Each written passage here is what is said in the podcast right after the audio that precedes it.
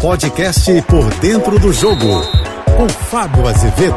Olá, amigos da JBFM. Disputar o campeonato estadual com força máxima desde o início ou esticar a pré-temporada, já que os reforços estão chegando semana após semana? Os clubes preferiram a segunda opção. E dá para compreender. O Vasco anunciou oito reforços. O Lucorediano foi o último, por exemplo. Tem Jair, tem Ivan, tem Pumita Rodrigues, Pedro Raul. O Flamengo tem novo treinador e tem buscado alguns reforços no mercado. O Fluminense trouxe sete jogadores.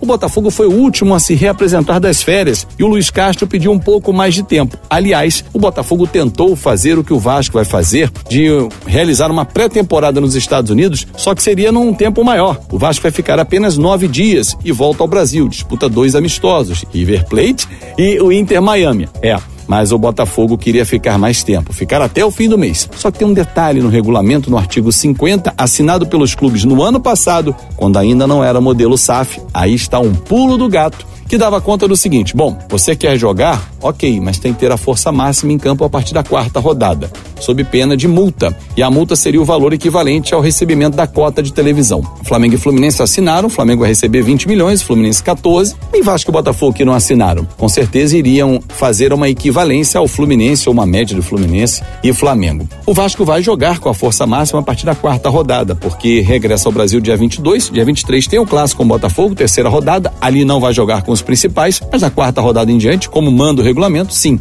Só que esse período é importante, não só para internacionalizar a marca, mas ficar perto do investidor maior, que é a 777, com sede em Miami, conhecer um pouco mais o público e o mercado norte-americano, mercado muito consumidor, aliás estou indo para lá para acompanhar também esse período de preparação do Vasco. Botafogo optou por ficar aqui mas o Luiz Castro já avisou. Jogo sim, jogo não. Jogo sim é o time B, jogo não é o time A. Ou vice-versa, como você queira denominar. Mas o time principal não vai jogar todas as rodadas nesse início. E aí não sofre punição da federação, porque se tem três jogos para fazer dessa forma, Botafogo começa o campeonato com reserva, segunda rodada titular, terceira reserva e vai assim por diante até a sexta. Aí já tem uma pré-temporada maior, ganha lastro físico, porque a temporada é longa. Tem um campeonato brasileiro pela frente para os quatro clubes do Rio de 38 difíceis difíceis rodadas para o Fluminense e o Flamengo tem a Libertadores e a Copa do Brasil. O Flamengo ainda tem é, Supercopa, tem Mundial de Clubes, o Botafogo tem Sul-Americana, o Vasco fica no Estadual Brasileiro e Copa do Brasil. Enfim, não é fácil. Planejar uma temporada que vai até dezembro, uma corrida, uma maratona que tem que ter fôlego, tem que saber dosar. Porque dinheiro os clubes passaram a ter,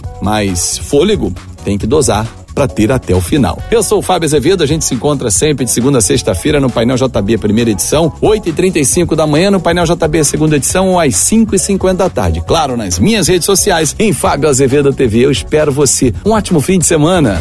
Você ouviu o podcast Por Dentro do Jogo.